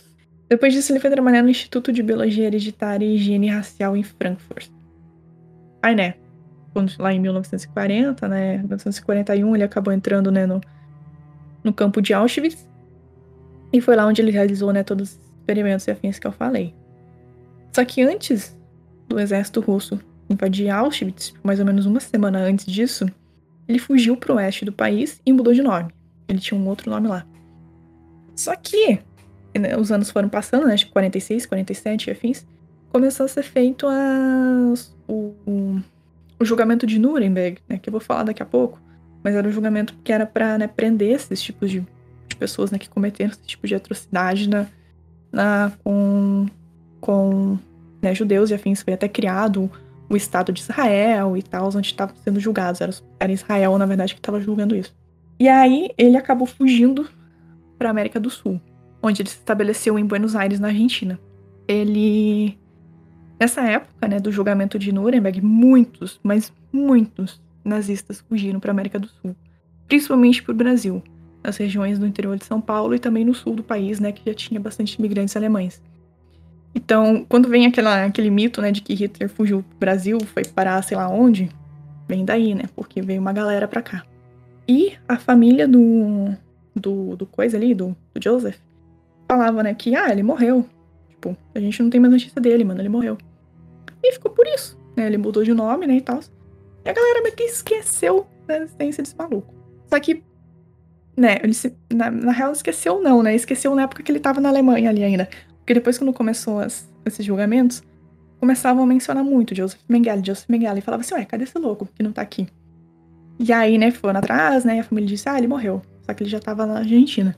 Aí, nessa época aí, ele viveu anos na Argentina, ele viveu tranquilamente, teve uma vida maravilhosa. Enfim, ele comprou imóveis, lojas e exercia a medicina ilegalmente, né, claro. Onde ele fazia abortos clandestinos. Até que um dia uma mulher morreu após um procedimento. E aí o caso começou a ganhar proporção, começaram a investigar e tal. E ele resolveu fugir, resolveu fugir dali. Aí ele fugiu pro Paraguai, com um tempinho ali. Mas aí ele já veio, acabou fugindo pro Brasil. E no Brasil, ele alterou o nome dele pra José Mengele. Muito sutil. Ninguém jamais Nossa, iria notar a diferença. É, nossa. É, é, é- é o Thor de Ragnarok com um véu, tá ligado? Cara, é o, é o, super, é o Superman de óculos, de óculos. Não tem como ver. Exato. Ei, mas peraí. Mas peraí, na HQ já explicaram que é porque aquele óculos tem um. um, um que a lente é feito de alguma coisa lá kryptoniana que refratava criando ilusão. Então quem via o Clark Kent realmente via o- um cara magricelo mirrado. Ah, e pipipi, popopó, pipipi, popopó. Era o óculos. É. Era o óculos, Gente, é, o negócio. Deixa o meme. Vocês estão zoando. Não, vocês estão zoando o nome dele. Mas assim, enquanto isso, ele estava sendo procurado pelo Serviço Secreto de Israel, pelo Serviço Secreto dos Estados Unidos, pelo governo alemão e pela KGB. E ninguém achava ele com esse nome. Caraca, Então, né? Ele era o Aqui Lázaro Brasil, da Alemanha, né? né? Ah, sim. É, no Brasil, ele viveu no interior de São Paulo, na cidade de Caieiras, por anos. Onde ele comprou várias fazendas e tudo mais, estava vivendo de novo do bem-bom. E até que, no ano de 1979, em 7 de fevereiro, ele já estava né, com a sa- saúde meio debilitada, tava, já, teve, já tinha tido uns problemas de saúde. Mas ele foi passar férias em Bertioga, São Paulo. Na real, também eu tava lendo em alguns lugares que, na verdade, isso não foi, não foi em Betioga, foi em Guarujá, que é do lado, na praia de Enseada. Enquanto ele tava ali na praia, né, então ele foi dar um mergulho no mar, tava nadando lá, ele sofreu um derrame e morreu afogado. Várias organizações é, todo mundo todo procurando ele para ele morrer afogado na praia de Enseada, no Guarujá, São Paulo. Mas o ruim não quebra, né, Opa. cara? Tá. É, Depois disso, ele foi enterrado com esse nome fictício dele. E somente anos depois que o filho dele apareceu denunciando tudo, né? Porque o filho dele odiava ele. Mas enfim. É, E especialistas forenses, né, foram lá. No... Tem o túmulo, né? O José Mengele lá. No, no- no cemitério, não sei aonde, mas enfim. Analisaram o DNA dos restos mortais e confirmaram se tratar de Jo- Joseph Mengele. Ou seja, ele conseguiu fugir e enganar geral, um monte de organização no mundo todo por 34 anos. Depois disso, né, descobrir isso tudo, o governo brasileiro, ele convidou, bem entre aspas, né, tipo assim, pelo amor de Deus, convidou a família dele pra vir pra cá e levar os, os ossos dele pra Alemanha, tipo, tira esse demônio daqui, por favor. Só que a família dele não quis, porque a galera, a família dele odiava por tudo claro. que ele fez, saca? Aquela coisa, né, tipo, da vergonha alemã que ficou depois disso. A família dele odiava ele, principalmente o filho. Então os ossos deles ainda estão aqui no Brasil. E Caraca! aí que vem o plot twist. Aí que vem o plot twist. Os ossos deles são, são usados são usados como estudo na faculdade de medicina da USP. Ah, não, mano. Ah, ah, mano, como descrever a USP, né? Ah, que- Então, assim, galera que se formou em medicina na USP estudou anatomia dos ossos você dele. vai falar, E você vai falar mal da USP mesmo? Ele- Você vai falar fez mal da USP mesmo? da minha ele- cara? É isso mesmo? Não, eu estou, eu estou aqui em choque, pô. Eu não tô falando, eu tô, eu tô em choque, Ah, tá tá. ligado? Mano. Porra! Não, mas mais do que justo, né? Pelo menos, pelo menos al- alguma utilidade tinha que ter, É, pra alguma coisa essa porra tinha que servir, né? né? Não, mas aí que, tá, aí que tá o plot, né? Porque ele fez experimento com pessoas a vida toda e hoje em dia ele é usado em experimento. Ele é um experimento. Oh, Uhum. de- como a vida é deveras cômica. Cara, tudo que você faz um dia volta pra você, cara. Uhum. É, mano, assim, a Flávia começou a pontuar a questão do nazistas vindo pra cá, pro Brasil, já me subiu logo um arrepio pela espinha, porque eu lembrei do caso de uma seita que foi fundada por um ex-nazista no Chile, Ah, a colônia Dignidade, que, que pertencia a Paul Schaffer, que era um, um- um nazista fudido, que fugiu do, do tribunal de Nuremberg pra cá e fundou essa, essa colônia se apresentando como professor. Uma pessoa muito boa, muito gentil, culta, e de fato, Aham. como ele era do, do alto escalão do exército, ele realmente tinha muito conhecimento para passar adiante. Ele conseguia segurar uma, um grupo de pessoas bem e evitar que houvessem atritos e tal. E ele queria. Ele criou uma, um vilarejo, por assim dizer, um grupo, uma colônia de pessoas que viveriam, segundo ele, as raízes da da filosofia cristã, eu acho. Que é aquela coisa, amor, bondade, tudo isso e aquilo. Só que era uma seita, maluco. O cara fazia um monte de atrocidades, o cara estuprava crianças, abusava sexualmente das mulheres e ele torturava os prisioneiros de guerra de Augusto Pinochet. olha só. Era uma, quem via era uma vilazinha assim, bonitinha, tipo a vila, tá ligado? Aham.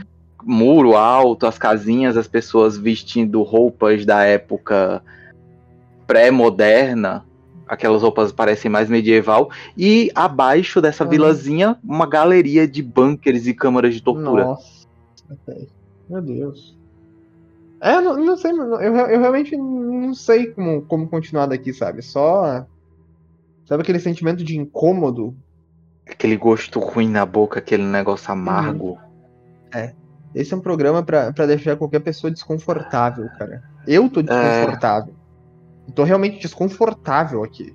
Não, é bom que você esteja desconfortável. Quer dizer que ainda há É. humanidade em você. Se você, amigo ouvinte, tá ouvindo isso e não se sente desconfortável, procure um psicólogo. Realmente. Definitivamente. Tenha essa bondade. Flávia, Hum, Era isso dessa parte. Pode dar é isso? Então deixa eu fazer um, um momento aqui. É, fora ah, dessa coisa pesada. Pra gente falar de dinheiro. Antes de continuar o programa, eu queria te dar um aviso rápido, amigo ouvinte. Pra você que tá curtindo nosso conteúdo e quer dar aquela força pra gente. Nós estamos com uma campanha ativa no Apoia-se. Agora você pode contribuir com valor simbólico todos os meses, em troca receber benefícios como participação no nosso grupo do Telegram, onde você é avisado sempre que tem conteúdo novo ao vivo na palma da sua mão. Você pode participar do nosso grupo do Discord. Sim, você pode estar no nosso servidor ouvindo o programa ao vivo, sem cortes aqui com a gente e participando pelo chat. E claro, você sempre pode pedir o pack do pezinho do seu podcaster favorito. Não tem cartão de crédito? Não se preocupe, você pode contribuir mensalmente via boleto ou através da nossa campanha pontual e desfrutar dos benefícios a cada 30 dias. Os links estão na descrição do episódio e em todas as nossas plataformas sociais. Seja um apoiador do Biotech em Pauta. E voltamos ao programa propriamente dito. Voltamos aos experimentos nazistas, a mazelas feitas pelo regime que foi instaurado na Alemanha, principalmente na época da Segunda Guerra Mundial, entre 39 e 45. Mas é bom, é bom estar tá ciente que o nazismo começa antes, né? Começa o quê? 33? A ascensão do regime é uma poder? Coisa... É isso? É isso, né? Assim, é, é curioso até se falar nisso, porque, tipo, pelo estereótipo e pelo que ficou difundido pela sociedade, principalmente pelas campanhas antinazismo, você fala nazismo Hitler. Você associa diretamente, tipo, bufo brotou nazismo, bufo brotou Hitler. Do nada, Segunda Guerra Mundial. Para a maioria das pessoas que é, faz história, ou faz história não, faz e tá estudando história no ensino fundamental, às vezes até um pouquinho no ensino médio, dependendo da escola, enfim, ensino público brasileiro é uma merda. É isso, tá ligado? Não há esse. Mas, mas você tem. Com, que, com base em que dados você tá falando isso? Cara, porque eu estudei em escola pública a minha vida inteira. Ah, não. É relativida aqui. Eu tô, eu tô tudo é. Ah. Mas tá. Vamos lá. Você pegou a referência. Quem pegou a referência pegou. Ó, só pra, só pra dar o. É verdade. 33, tá? Ele sobe ao posto, ao posto de primeiro-ministro em 30 de janeiro de 33. E ele se torna o Führer, o Führer, é, que é o, o, imperador, o terceiro Reich. Reich, eu falei Reich, né? O terceiro Reich se instala em 2 de agosto de 1934. Bom, agora a gente vai falar sobre a perseguição a cientistas judeus. Além desse cientista que, que trabalhou forçado na dissecação de corpos, é, outros, é, outras mentes pensantes que eram é, judias foram, obviamente, perseguidos e passaram maus bocados na Alemanha, não é mesmo? Um deles foi aquele lá, aquele mocinho lá de. Aquele lá, o. Aquele, aquele mocinho lá, o Albert Einstein, sabe? Sabe? Você conhece, né? Uhum. Então, ele foi um deles. É verdade, ele era judeu. Sim, e alemão. É. é né, o, qual é o ponto aqui? E além de né, o governo nazista ter é, vários cientistas trabalhando para eles, né, filiados ao Partido Nazista, tinha também a galera que, que era ali, né, enfim, cientistas, enfim, profissionais, enfim, que eram judeus e que foram perseguidos, né. É, isso por conta, né, de toda a ideologia racial, né, de que arianos eram superiores e o caralho a quatro, né, como eu já falei. É, toda essa noção completamente falaciosa do, dos, dos, nazistas né, impregnou a difusão científica e né, muitos cientistas judeus responsáveis por pesquisadores inovadoras foram perseguidos nessa época, né? Como disse, o Albert foi um deles. Onde ele foi uma das principais vítimas, na verdade, já na década de 30, que ele ficou bastante conhecido, né? Bem ali nos anos de 1930, ele ficou conhecido por seus trabalhos e em 1933 ele teve que buscar exílio nos Estados Unidos porque a cabeça dele já tava, é, já tinha preço. E também ele era difamado cotidianamente pelo, pelo alto escalão nazista ali do, do país, né? Que, né? É tipo mais ou menos os cientistas hoje em dia, né? Que aqui no Brasil acontece a mesma coisa, que é tirado totalmente a credibilidade da galera. Enfim. Uhum. Eu... E o freestyle científico é cada vez mais incentivado. É, era isso que acontecia ali tinha alguns cientistas também que eram meio que. Tipo. é, aí que vem, que vem um, um, debate aqui, porque é estranha essa história, na verdade. Porque tinha o Heisenberg, né? Pô, todo mundo. Heisenberg, pô. Não o de Breaking Bad, tá? o Heisenberg. Say my name. Say my name. Era o Heisenberg ali da alemão. Que, né, era, ele foi convidado, né, por, por Hitler para desenvolver a bomba atômica e tal. E, enfim, deu aquele rolê que ele tinha gente falando que, ah, ele era nazista também, tem gente falando que não, ele não era, ele era contra o governo, enfim, mau rolê. Mas, enfim, pessoas ali do meio eram convidadas, né, a desenvolver pesquisas, e algumas aceitavam, algumas não. Isso nem quem era ariano, né? Quem não era ariano era totalmente perseguido e às vezes morto e, enfim, tinha que, vários tiveram é. que buscar exílio, coisas do tipo. E rolou a loucura do, do, do Einstein e o do, do, do Leonard Sillard, que eles se ligaram que, tipo, cara, dá para fazer um negócio aqui que é tipo a bomba atômica. E aí eles meio que mandaram uma carta pro, pro foi, ele foi isso, né? Eles mandaram uma carta pro governo americano dizendo que isso existe e, os alem, e eu acho que os alemães já estão trabalhando nisso. Hum. Ah, isso, isso eu não, isso não sabia. É. Mas. É porque, meio... porque era o, o, o Heisenberg tinha mais um, era o Bohr? Não, era o Bohr. Ai, tinha mais algum ali. Ah, o Planck. O Planck. Max Planck. Era um sentimento de, de alerta, né? De tipo, a, a, assim, quando você vai ver essa história da invenção da bomba atômica, o que se conta pelos registros é o desgosto do Einstein com o resultado obtido. Quando ele vê aquela, o resultado daquela coisa estourando, uhum. É, as cidades sendo devastadas por causa disso, o prejuízo que isso causaria para outras nações é, aí existe um amargor profundo nele como uhum. inventor, como cientista, de porra, eu tava estudando algo pro bem, eu tava estudando uhum. algo para gerar energia e transformaram em uma arma. É a mesma coisa avião, né? Boatos que o, né, o Santos foi Santos Dumont que criou o avião, vem, vem com o irmão Wright, caralho. É isso, é, assim, é, é importante. Assim, uma coisinha só, pra você. Vai começar agora a discussão. Que a, que, Peraí, vou pegar a pipoca. Que, dos, dos, irmãos Wright lá. É, quem voa de, voar de estilingue não é voar de avião. Mas, enfim, boatos que o. Que, que o. Bom, enfim, ele ficou, assim, muito desolado. Enfim, não sei que palavra encontrar, mas ele ficou pistola. Quando viu, no caso, né, sua criação sendo usada para guerras. Inclusive, um dos, o primeiro acidente aéreo no mundo aconteceu aqui na minha cidade. Onde foi um, um, um militar que bateu o avião numa árvore aqui, na época da guerra, que, teve, que tava tendo guerra do contestado, onde era o exército é, brasileiro metendo a porrada em, em colono, aqui na minha região, na, na minha cidade. Coi, próprio coitados. Mais uma vez, né, exército brasileiro, né, tipo, uh!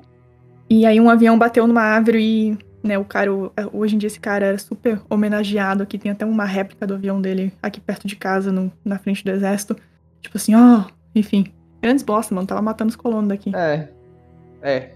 A gente adora idolatrar gente que, enfim, não deveria ser idolatrada, né? É uma coisa muito nossa, muito, muito ruim BR. Ah, Bolsonaro. Quem dera fosse só ele. Mas, gente, vocês. Vocês. Não, tinha comentado, né, que. Que, né, tinha alguns. Vários, né, não só cientistas, mas engenheiros e profissionais, na verdade, né, que trabalhavam ali no. Né, faziam parte do, do governo nazista. E eles acabaram sendo exilados nos Estados Unidos com a Operação Paper, Paperclip, né? Que eu mencionei lá no episódio que a gente falou sobre MK Ultra onde depois, né, que, que acabou a Segunda Guerra, né, ali e tal, é, diversos médicos e cientistas, enfim, engenheiros também, mas principalmente os médicos e cientistas que participaram desses experimentos ali horríveis, que eu, eu falei antes, foram exilados nos Estados Unidos. A Operação Paperclip foi secreta, onde ninguém sabia, né, na verdade, isso. É, o presidente na época até ficou meio, meio né, receoso em aprovar isso, mas aprovou. E basicamente o objetivo dessa operação aí para os Estados Unidos era a vantagem militar dos Estados Unidos na Guerra Fria. Porque, e na corrida espacial também, né? Porque ele né, levou cabeças extremamente pensantes, né? Sádicos, é, terríveis, sim, mas enfim, galera inteligente. E ele trouxe, os Estados Unidos trouxe essa galera toda para os não todos, né, mas trouxe alguns para os Estados Unidos, né, para desenvolver pesquisas. E o governo russo fez a mesma coisa, onde ele relocou mais de 2.200 especialistas alemães, entre eles também o, o cara chamado de Werner von Braun, que ele foi responsável pela Saturno V, que foi uma das primeiras é, coisas que se enviou para fora né, da, do planeta. O nome dessa operação tinha a Operação Paperclip nos Estados Unidos né, e a Operação Ozoviakin na Rússia, né, onde eles relocaram todas as cientistas, um para os Estados Unidos, um tanto para os Estados Unidos, um tanto para a Rússia, para eles desenvolverem pesquisas ali dentro dos seus países e não serem condenados justamente como deveriam ter sido condenados, né? E esses cientistas eles tiveram importante papel né, em todo esse contexto de Guerra Fria, né, na corrida espacial, e também tiveram muito, mas muito envolvimento nos experimentos humanos realizados lá no projeto MK Ultra da CIA, que a gente falou lá no episódio 3. Então tinha muito médico nazista dessa época aí que estava lá envolvido no MK Ultra e continuaram fazendo as, né, as atrocidades que cometiam antes, continuaram fazendo depois. Né? agora sob uma bandeira diferente. É aquela coisa, não existe corrupção se a corrupção for legalizada. É. E esse código de Nuremberg? O que, que, é isso? O que, que, é isso? É o que faz hoje em dia a galera não fazer experimento em humano. foi acho que nos primeiros códigos de ética, né, que foi, foi feito. Onde, onde assim, né, é, a, né, eu disse, né, que vários, né, foram exilados nos Estados Unidos e na Rússia, mas teve uma galera, sim, que foi é, julgada, menos o, né, o José, o José lá que né, veio pro Brasil e morreu aqui. Mas a maioria, né, foi julgada e foi julgada nesse é, na região de Nuremberg, na Alemanha, onde começou ali esses julgamentos ali na, no ano de 1946 e foram 12 processos diferentes ali que foi, foram sendo julgados. É, sete acusados, no caso. Isso era dos, dos líderes nazistas, né? Tipo, eles estavam julgando, na verdade. É, onde sete. Teve ali sete acusados que foram condenados à morte mesmo. E sete deles foram absolvidos. E demais do, do pessoal ali foi só condenado à prisão mesmo. Só que além de todo esse todos os julgamentos, né, que fizeram, onde foi criado né, o Estado de Israel, né, que estava ali que era, né, que estava julgando isso tudo é, foi criado também um documento que ficou conhecido como Código de Nuremberg. Esse código, ele foi assim, é, ele no caso define né, que experiências devem ser realizadas somente com o consentimento dos pacientes, que não deve causar dor desnecessária e sofrimento, e que deve haver certeza de que a experimentação não vai resultar em morte ou invalidez. No entanto, o código não foi citado em nenhuma das acusações contra os réus, e nunca se converteu em lei, tanto na Alemanha quanto nos Estados Unidos. Então, assim, por mais que eles criaram esse código, ele não foi usado contra os réus, saca? Tipo, só, só foi uma primeira lei da ética que criaram. É proibido. Mas mas... É proibido, mas se quiser pode. É, tipo, ó, não faça isso, por favor. É, ó, vou contar, hein? É feio, gente, gente. papai do céu castiga. Gente, eles pegaram esse código e enfiaram na bunda, porque ali nas décadas seguintes, de 50 para frente, quem tava fazendo experimento com o humano era a CIA. Então. Pff. É isso. Institucionalizou, né? Mas. Porra, enfiado na bunda é gentileza tua, né? Porque a galera, a galera simplesmente importou os cientistas que é, é eram expert em crueldade e teve todo aquele reboliço do MK Ultra e dos outros projetos que a gente citou no Cryptalk 3. Uhum. Mas, mas enfim, como eu disse, esse foi o primeiro passo, na verdade, porque depois disso, né, que foi sendo criada toda essa ideia de direito à autonomia, né, do paciente, e que ele serviu, esse código ele serviu de norteador, né, para todas essas diretrizes que se seguiram depois, o código de ética, o código de ética médica, ética na ciência, esse enfim. código foi criado em quando? 1930, não, 1949, 47, eu acho. Acho que foi 47. Uhum. Ah, foi foi pós, foi, foi pós-nazismo, então. Sim, sim, foi depois, né? Porque eles viram né, tudo que foi feito, eles falaram assim, opa, a gente tem que criar alguma coisa aqui, né? Uhum. Aí foi criado isso. Mas aí, claro, claro. Mas aí depois foi feito os experimentos lá da CIA. Aí é, são 10 é, tópicos, né? Que seriam, seriam tipo as 10 leis, né? Que, tipo, que você não pode fazer, o que você deve fazer, enfim. E foi com base nisso, né, que foi criado depois, posteriormente, todos os códigos de éticas que a gente tem por aí na pesquisa, na medicina e afins. Então, ainda bem, né, que foi criado alguma coisa assim, porque eles estavam vendo que é, logo depois disso tinha médicos fazendo coisas, experimentos alguns em suas clínicas, saca? Fazendo umas paradas meio bizarras nas clínicas. Eles falam assim, opa, a gente tem que frear esse negócio aí, porque senão, o que, que vai virar? E aí foi aí que foi criado o código de Nuremberg. Justíssimo. Mas é, é aquela coisa que, que é, que, é, legal sempre a gente pensar: ah, existe a lei. Beleza. Mas existe gente para fiscalizar essa lei? Saca? Existe, von, existe vontade de fiscalizar essa lei? Fica importante. Também. Ah, hoje em dia tem, né? Não. Não, não. Não tô falando nesse caso. Nesse caso, amém, existe. Mas em tantos outros. Entendeu? tantas outras coisas que estão Bom, passamos pelo Código de Nuremberg. Vamos falar sobre legado e avanço na medicina, que apesar da extrema crueldade, alguns avanços foram feitos. A que preço? A que preço? É? Vocês estão cientes que foi o preço de muitas vidas, muita crueldade, muito campo de concentração, é, milhões de pessoas inocentes mortas. Mas o que que isso, o que que isso trouxe de avanço, Flávio? Sim, primeiramente tem que ressaltar que hoje em dia a comunidade científica ela considera isso tudo que a Alemanha, a Alemanha nazista fez nessa época como uma pseudociência. Porque, assim, é, não, não tem motivo esse muito, muitas atrocidades que foram feitas. Tipo, beleza, algumas coisas eles queriam estudar doenças, né? Enfim, estudar como cura alguma coisa dá para dizer assim que eles tinham um motivo até. O, o, jeito que eles fizeram foi horrível, mas eles tinham motivo. Mas, por exemplo, isso que eu falei no caso de trocar o olho, a cor do olho da pessoa. Qual o sentido? Não tem, saca? Um, um, um objetivo científico ali é, concreto. É só um capricho do, do cientista que fez isso, né? É. Só isso. Exato. Então, a pessoa considera isso como um tipo de pseudociência.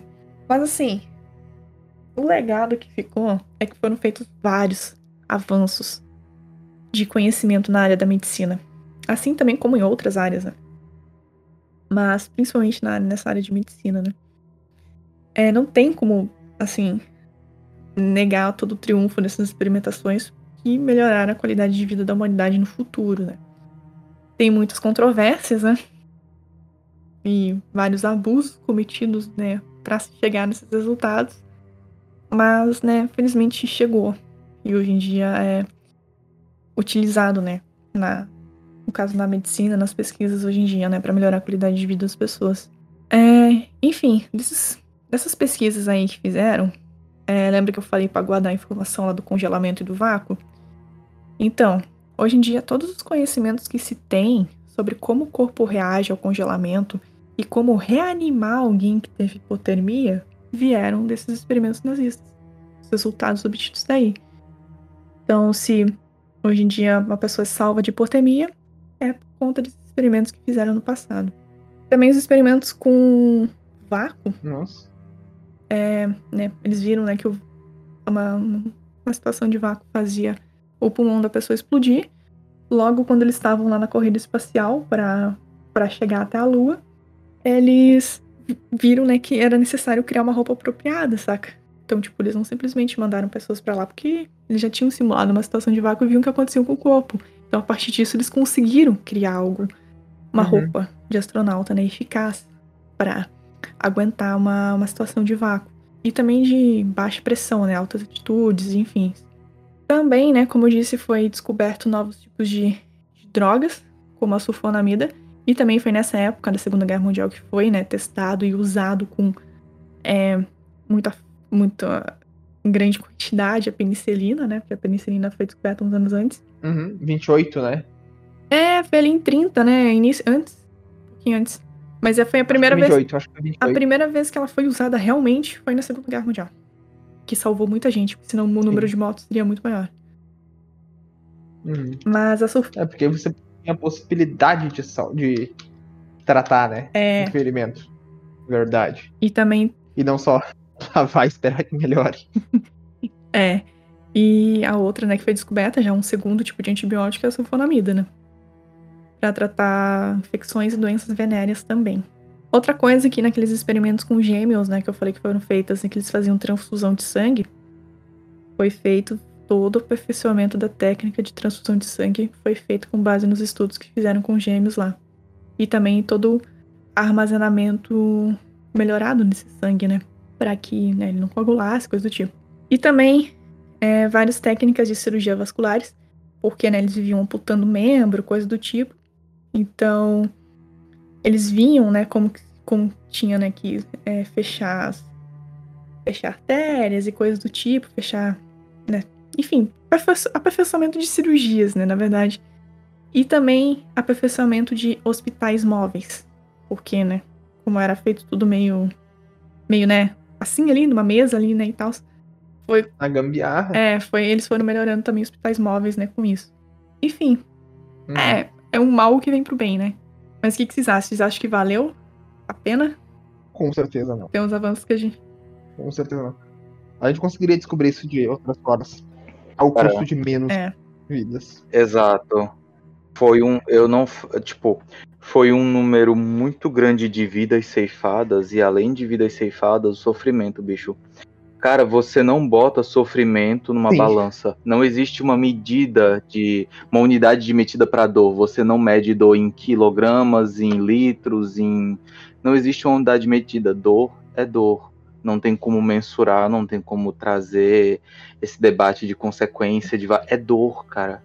Não teria como descobrir de outras formas. Uhum. Na verdade, ser descoberto dessa forma diz mais sobre a natureza humana do que qualquer outra coisa.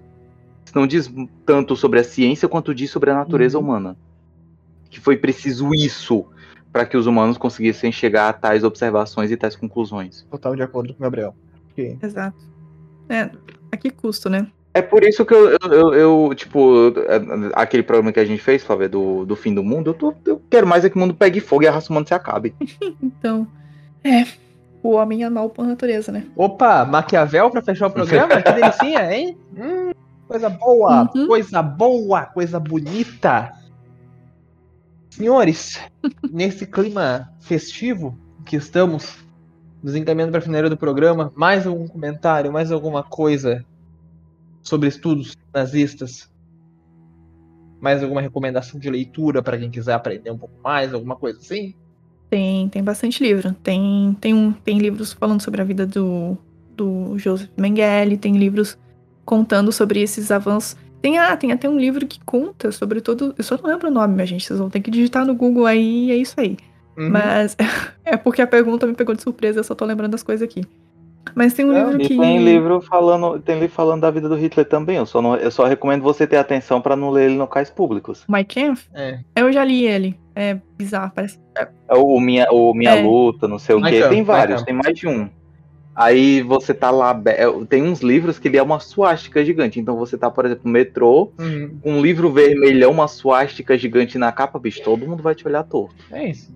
Ainda e bem, se, né? E se, meterem a mão, e se meterem a mão na sua e se meterem a mão na sua cara. Não é pra nossa. Eu não vou achar ruim. Não é nossa. Aí, não, é pra nossa. Ruim, eu, não, eu não digo isso porque às vezes é uma pessoa da parte da história que tá estudando. Porque, é. Sim. Sim. Eu acho que Às vezes é a pessoa da parte direito. da história que tá estudando e tal. É por isso que eu estou avisando. Cuidado onde você lê isso pra não ter mal entendidos. É. Lê no Kindle. Que aí é mais tranquilo. É, mais, mais tranquilo.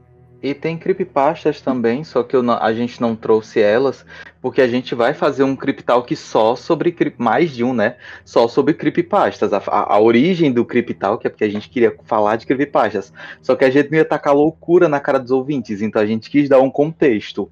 Mas a gente tá uhum. tá aguardando umas creepypastas que são baseadas em experimentos nazistas. É, nazistas, eles estudavam armas biológicas. E tem creepypastas que são teoricamente resultados disso, se são ou não, você vai ter que ouvir o programa para concluir. Talvez a Lívia não acredite, porque a Lívia está começando a desacreditar da gente. Mas aguarde o programa para saber. E... Aguarde os próximos capítulos do Cryptal. Exato. E vai ter ainda o, o, outro programa sobre o UFO, que dá pra gente falar sobre a parte da, da paranormalidade, do que envolvia essa parte dos não só dos estudos nazistas, mas dos estudos da Segunda Guerra Mundial. E dá para ter uma longa conversa sobre esoterismo na Segunda Opa. Guerra Mundial, porque maluco, assim, todo mundo tinha medo do Hitler, só que não era do Hitler que a galera tinha que ter medo, era do Heinrich Himmler, que aquele ali era o Satanás encarnado, que era o líder da SS, era o líder da principal seita. Olha aí. Quem é Landa perto dessa, dessa gurizada? Se, se, não, inclusive, é. se, você, amigo ouvinte, não assistiu Bastardos Inglórios, assista. Puta filme. Nossa, muito bom mesmo, muito bom. Nossa, tem muito filme da Segunda Guerra, cara. Muito filme, um menor que o outro. É, tem segunda, jogo. Segunda Guerra rende. Vai jogar, vai jogar Call of Duty, tem até a missão do dia D. Muito boa. Vai jogar Medal of Honor. Medal, Medal of Honor, Honor Underground. Medal of Honor Underground 2 do Play 1, cara. Puta jogo massa. Nossa, falando, falando, em, falando em Call of Duty, tô doidinho pra jogar o novo Call of Duty, que é o World at War 2. Eu acho que saiu agora, tem ano passado, acho que saiu, não joguei ainda. Uhum. Enfim, aprender um pouquinho mais. é, eles pegam, eles pegam. Matar nazista é muito bom. Vezes. A gente mata nazista ah, lá é nesse é jogo, muito bom. É, inclusive, estamos jogando COD na, na Twitch, né, gurizada? Domingo, do, né, no último domingo, é, nós jogamos Call of Duty é, Mobile na Twitch. E provavelmente vão, vai, vão ver mais lives do nosso time jogando Call of Duty Mobile. Então, se você gosta do jogo, segue a gente lá, porque vai fazer parte dos avisos que eu vou dar agora. Só pra, é? só pra ajudar o amigo ouvinte na busca, o último domingo que o Anderson se refere é o domingo 22 de agosto. Pra facilitar na hora de buscar o vídeo. É. Quando esse episódio sair, a VOD vai estar salvo e talvez tenham novos vídeos ainda. Bom, senhoras e senhores, esse foi o Biblioteca em Pauta, mais um episódio de Crypt Talk dessa semana, do Crypt Talk desse mês. Em nome de toda a equipe, eu quero agradecer imensamente a sua audiência, sua paciência, sua preferência pelo programa de hoje, que foi num clima um pouco mais. um pouco menos é, humor e piadas barra fofoca em pauta, como você está acostumado. Mas aqui não tem como é, trazer tanta carga festiva com o tema Porra, eu acho que se a gente fizesse festa e piada no hoje, né? Pelo amor de Deus, mas a gente não ouve mais a gente. Né? Exato. Né? Cancela nós. Exato. Ah, aí, é que tá. Né? aí era cancelamento real, porque bicho. Sim, pode é. cancelar, pô. Não, com certeza. É porque é uma questão de, porra, humanidade, né, senhoras e senhores? Bom, para saber das nossas novidades, você siga nossas páginas no Instagram e no Twitter, arroba Biblioteca em Pauta, nas duas redes, e o nosso canal no YouTube, youtube.com.br Biblioteca em Pauta. Lives de terça a sexta e também aos domingos, 21 horas, em twitch.tv barra Biotech Pauta, incluindo Call of Duty Mobile. Confere lá, escorrega seu Prime se você puder e vem se divertir com a gente.